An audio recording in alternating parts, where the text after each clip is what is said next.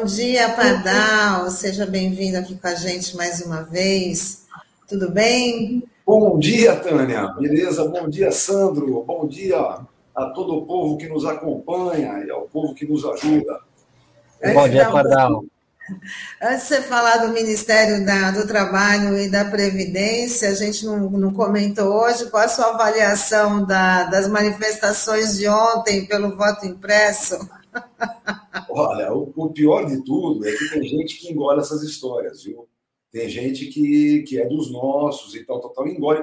Por que não o voto impresso? Vou dizer para vocês, eu fiz muita campanha na minha vida, trabalhei bastante na área política. Só para vocês terem uma ideia, em 1982, que foi uma eleição é, de governador até vereador, aquela loucura toda, é, quando a gente estava na apuração, que levava quatro, cinco dias, vendia-se a preço de ouro caneta azul dentro da área de apuração, tá bom? Sabe por quê, né? Caneta azul, companheirada, completa o voto em branco. Deixa de ser em branco, vota no meu. Então, sabe, essa historinha do voto impresso é só um louco é que fica pensando nesse. Ou gente muito mal intencionada, gente que efetivamente é, é, não presta. Então, companheirada que tiver enganada, que essa historinha de voto impresso é mais bonito, sai dessa que isso é uma sacanagem ímpar. Seria um retrocesso de capacidade tecnológica para, sabe, tem umas coisas que é engraçado, né? A gente é, na verdade, um foco de inveja no mundo todo. E tem imbecil que é contra. Né? É a urna eletrônica, o SUS, por exemplo.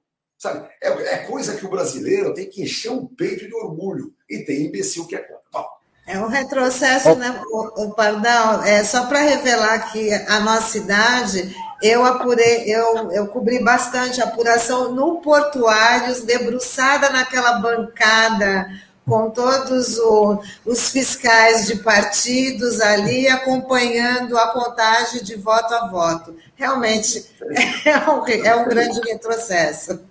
Não, e, e, e, tem um detalhe curioso. Tem um detalhe curioso, Pardal, porque a gente teve uma dessas manifestações ontem em Santos, né? E aí eu estava vendo que uma das pessoas que estavam aparecendo em grande destaque ali era uma pessoa bem conhecida aí do governo Bolsonaro, um cidadão chamado Daniel Miguel, que ele é conhecido como Daniel Ativista, porque ele chegou a ser preso pela Polícia Federal no ano passado, né? E ele foi um daqueles alvos daquele inquérito da Polícia Federal que apura o financiamento de atos de, contra, de ataques né, à democracia, às instituições, daquele, ele estava naquele acampamento paramilitar lá em, em, Brasília que teve lá, entendeu? Então eu fiquei surpreso com isso, né, da, da, presença desse cidadão aqui na cidade, aqui em Santos, fazendo transmissões ao vivo, né? Então é, a gente precisa ficar de olho aqui, né? Cuidado com a fascistada. É sempre bom é, entender plenamente o que, que os fascistas estão fazendo, tá? É, uma coisa que é importante, Tânia, você vinha comentando a questão da pandemia. É, eu estava procurando aqui os verbos é, que servem à pandemia em relação à desigualdade social que está aí. A pandemia aguça, é verdade. A pandemia apressa também, é verdade. A pandemia desveste aquela imbecilidade que vinha. Mas a pandemia não criou a crise econômica.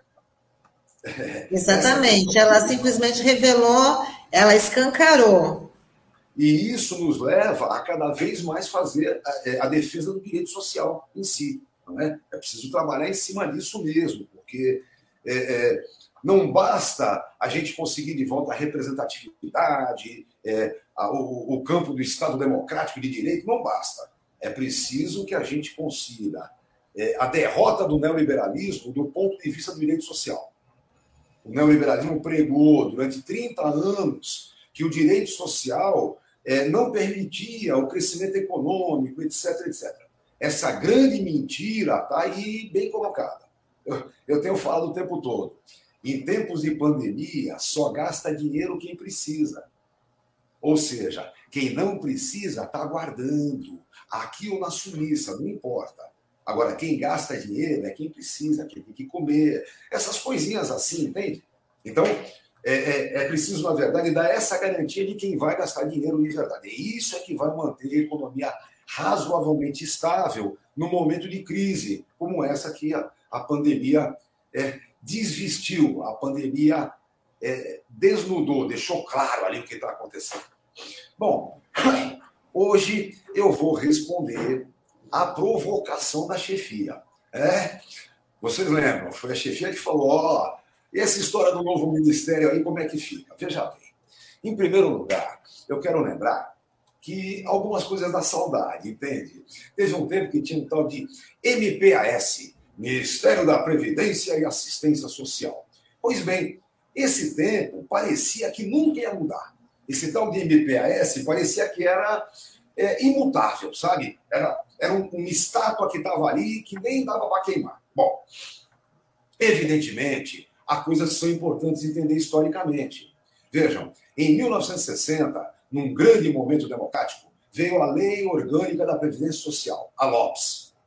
Depois, em 1967, veio a efetiva unificação dos institutos naquilo que se chamou INPS. Eu sempre faço questão de ressaltar que entre uma coisa e outra houve um pequeno acidente de percurso chamado ditadura militar. Então, em 67, quando a unificação aconteceu, não tínhamos mais o campo democrático no Brasil. Pois bem, de qualquer forma, é bom lembrar que aquele, aquela ditadura era muito menos entreguista do que o atual desgoverno. Tanto que eles criaram, no fim, é, no terceiro das coisas, eles criaram o tal do SIMPAS. É legal lembrar, né? Sistema Nacional de Previdência e Assistência Social. E o SIMPAS tinha seus organismos, que eram autarquias. Então, nós tínhamos lá o INAMPS. É, o INAMPS é o que é, é, gerenciava a assistência médica.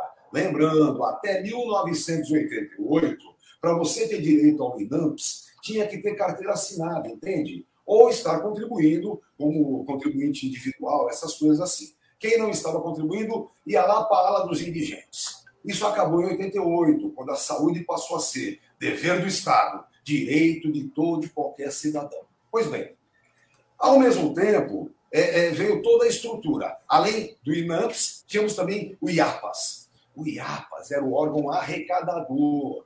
É muito legal ter órgão arrecadador, sim. Era muito bacana você ter um orçamento próprio da Previdência. Então, o que é contributivo, o que não é contributivo, o que entrou de contribuição, se está superavitário, se fica. E não como as coisas foram acontecendo é, nos 30 anos de neoliberalismo que bateu feio no direito social. E, por fim, foi criado o INPS. Pois bem, o INPS é o hoje INSS, Instituto Nacional do Seguro Social. Alguém vai dizer assim, Pardal, você vive batendo no INSS naqueles processos que você tem. É verdade. Para minha grande alegria, eu defendo um monte de trabalhadores nas burrices do INSS e tenho ganhado bem. Acontece que, além disso, eu sou defensor com unhas e dentes dessa autarquia. O INSS é uma criação dos trabalhadores do Brasil. Uma criação que daqui a pouquinho, em 23, completa 100 anos da inclusão da Previdência na legislação pátria. Então, é, vamos com calma no andor. É importantíssimo manter o INSS. E aí é que vem a grande brincadeira. Houve tempos, inclusive, que o Ministério da Previdência e o Ministério do Trabalho é, é, é foi juntado. Muita gente reclamou, esse advogado aqui não. Eu disse, para mim está muito bom. Ministério do Trabalho e da Previdência Social vai me dar uma qualidade, por exemplo, de fiscais de suma importância. Quer ver? Ó, um parênteses aqui, vou fazer um exemplo. Tem uma empresinha aqui pertinho, que infelizmente já não funciona porcaria nenhuma, que chamava-se Cozipa. Depois virou é, e hoje em dia é uma bela porcaria, porque nem autoforno funcionando tem. Mas essa empresa começou a negar o direito à aposentadoria especial dos seus trabalhadores. Sabe por quê? Porque tem uma contribuiçãozinha extra, sabe? Que não é qualquer coisa. É 6% do salário do cara no todo. Então, para cada empregado que vai se aposentar com 25 anos, em razão das condições especiais, o patrão tem que pagar por mês mais 6% de contribuição sobre o salário desse peão. Bom, então, Daí vocês observam que é muito fácil a empresa dizer: não, não, não, aqui na minha empresa tudo é fenomenal, nunca passou de 79 decibéis os ruídos, não tem calor, é uma beleza. Então, essa mentira foi sendo pregada o tempo todo e a patrãozada não pagando a contribuição. Aí nós começamos a ganhar as ações judiciais. Então, tem muito trabalhador posipano aposentado com muita justiça e dignidade, na especial. Mas se vocês observarem todo o período que ele trabalhou, em nenhum momento a empresa empregadora efetuou as contribuições que devia. Alguém vai dizer, uau, e por que, que o INSS não cobra? Bom, em primeiro lugar, o INSS não cobra porque tem uma prescrição sem vergonha de cinco anos. É um absurdo, né? Antigamente, a prescrição da contribuição previdenciária era trintenária. Como? Trintena, 30 anos. Levava 30 anos para o patrão poder dizer que não pagava mais. Agora é só 5 anos. Então, já tem um problema aí. Mas, em segundo lugar, imaginem vocês que os fiscais da Previdência não existem mais. Eles foram engolidos pela Receita Federal. Então, hoje, são fiscais da Receita Federal. Eu quero ver você pegar um fiscal da Receita Federal para ir lá examinar as condições de trabalho da empresa empregadora. Isso não existe. A mesma coisa aconteceu na Procuradoria. Havia a Procuradoria do INSS, agora não tem mais. Foi engolido pela AGU. Alguém vai dizer, pô, Pardal, mas não é melhor para você? Qualquer um que vá advogar para o INSS que não conheça a matéria é melhor. Não é. Não é melhor coisa nenhuma, é muito pior. Bom mesmo é quando eu apresento a minha tese e do lado de lá quem vai defender tenha conhecimento pleno da causa. Porque depois o juiz consegue efetivamente entender o que está fazendo e sentenciar. E eu entro com ações quando eu acho que eu tenho razão. Quando o meu trabalhador, quando o meu cliente tem razão, eu entro com ação. Então, evidentemente, eu quero do lado de lá quem não entenda o. Pois bem, o que, que foi acontecendo? Foi acontecendo esse desmonte todo durante o processo neoliberal.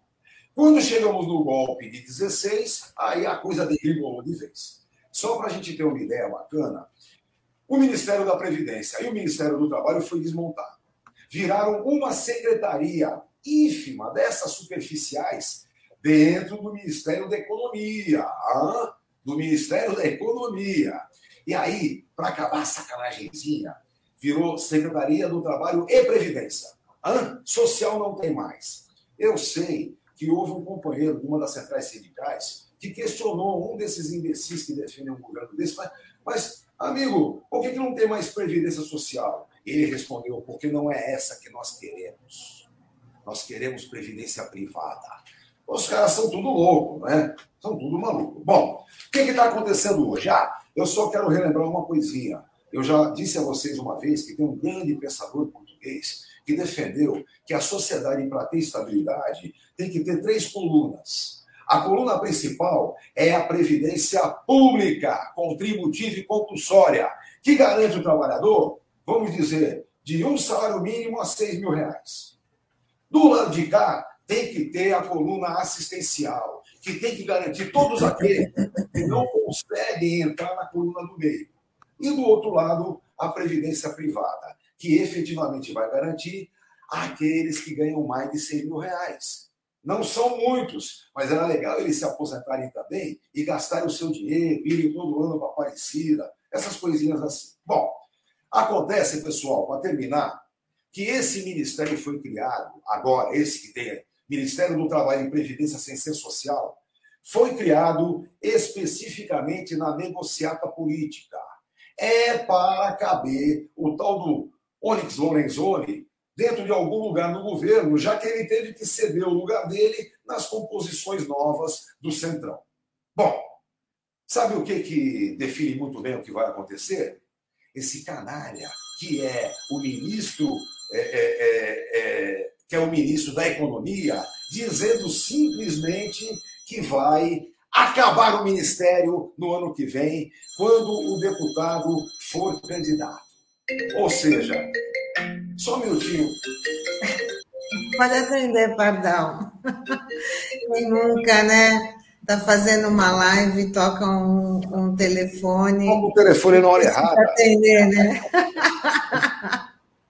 Desculpem, mas estamos de volta. O que acontece? O ministro da Economia, esse sem vergonha que queria chilenizar a Previdência brasileira, esse sem vergonha simplesmente disse que no ato em que o ministro Lorenzoni sair candidato, o cara, o cara é candidato a governador, coisa assim, quando ele sair candidato, imediatamente o Ministério do Trabalho e Previdência se desmonta e volta a ser uma secretaria sob os poderes daquele canalha. Evidentemente, ninguém pode se iludir com a criação do Ministério do Trabalho e Previdência na condição atual desse desgoverno. Isso não é possível de forma alguma.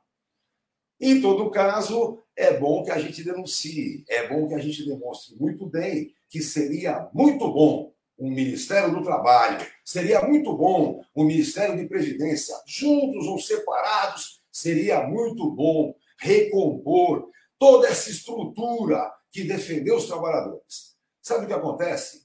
É, é, o neoliberalismo bateu bastante na ideia de que as regras trabalhistas estavam todas vencidas. Olha, esse vencimento das regras trabalhistas nos traz o retorno a algo muito próximo à escravidão. Muito próximo. A informalidade é uma das maiores mentiras que se pregou aqui. Eu mesmo conversei outro dia com vocês sobre é, a diferença entre o empreendedorismo e o contapropismo, aquele que tem que trabalhar por conta própria, sabe? Então, a diferença sobre isso foi criada exatamente com a mentira do neoliberalismo de que as regras trabalhistas estavam vencidas e não permitiam o crescimento econômico. Essa mentira acabou. Não é mais possível defender esse tipo de coisa. É, a pandemia mostra para nós que os nossos gigantes, os nossos heróis são SUS e INSS. O mundo tem que nos invejar, porque temos SUS e INSS. E é isso é, que a gente vai ter que trabalhar. Então, sem ilusões, o ministério que vem aí vai ser uma bela porcaria, ainda na mão de um canalha como esse Lorenzoni, e ainda por cima preparadinho para desmontar ele depois. Já imaginaram o trabalho que vai dar? você pegar a estrutura que é grandiosa, que é e que foi engolida por essa secretaria, você traz de volta a montagem de um ministério e daqui a 10 meses você desfaz isso tudo e põe de volta. Pelo amor de Deus, né? O Pardal. 200 cargos, né? 200 é. cargos que o, que o futuro ministro do, do, do Trabalho e da, da, Previdência vai ter à disposição, né? Então vai dar para colocar Isso. muita gente. Isso porque a procuradoria e a fiscalização não lhes pertence mais. É, imagine vocês se houvesse o retorno efetivo de todo um arcabouço, de toda uma arquitetura em defesa dos trabalhadores. Ah, sei lá. Fala, Sandra.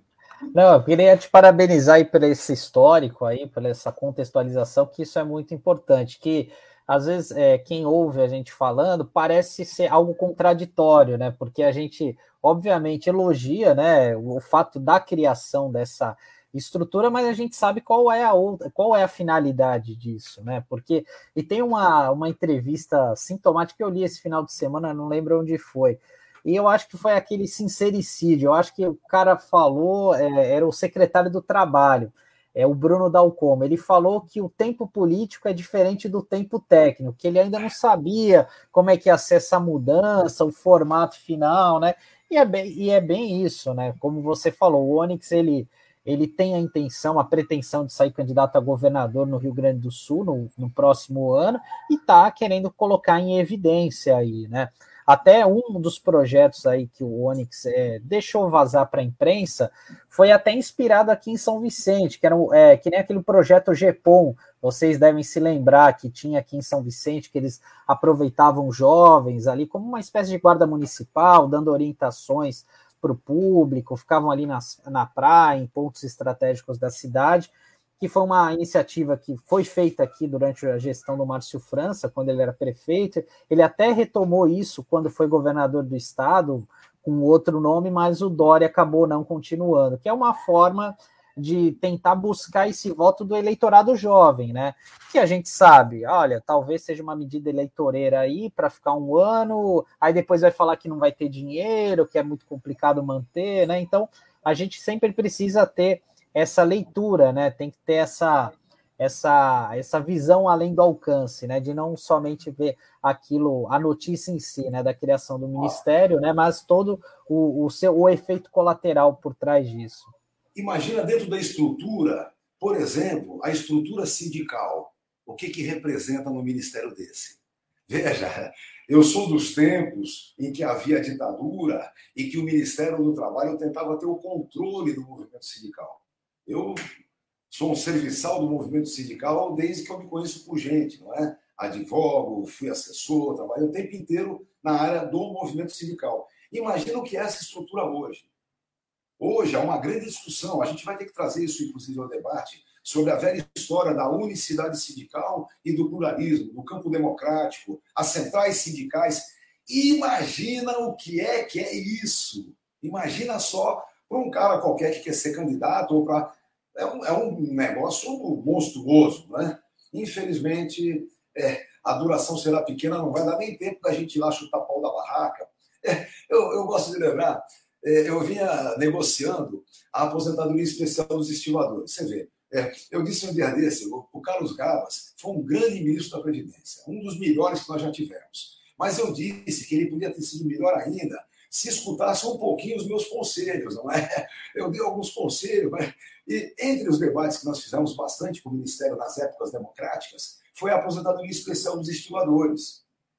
E olha, estava no finalzinho, estava faltando o último nó, sabe? Tá, o último nó, que era a questão é, é da representação do, do, do, do, PPP, do perfil profissional. Último nó. Aí veio o golpe em 16, a Dilma cai. Com quem que eu vou conversar agora? Conta para mim. Ninguém, nem, mas não querem nem, nem olhar para a cara da gente. Então, evidentemente, nós vamos ter que brigar é para alguma coisa em que a gente possa de verdade participar, discutir e, e fazer a demonstração. Até lá, a gente não abre mão de espaço nenhum. Espaço nenhum. Vamos trabalhar, vamos gravar, vamos berrar. Porque só isso é que vai poder efetivamente, até o ano que vem, nos colocar de volta ao campo democrático. Né? É isso. Isso aí, Pardal, mais uma vez, super obrigada por estar aqui com a gente, tá? dando essas explicações. Beleza, uma pessoal. ótima semana.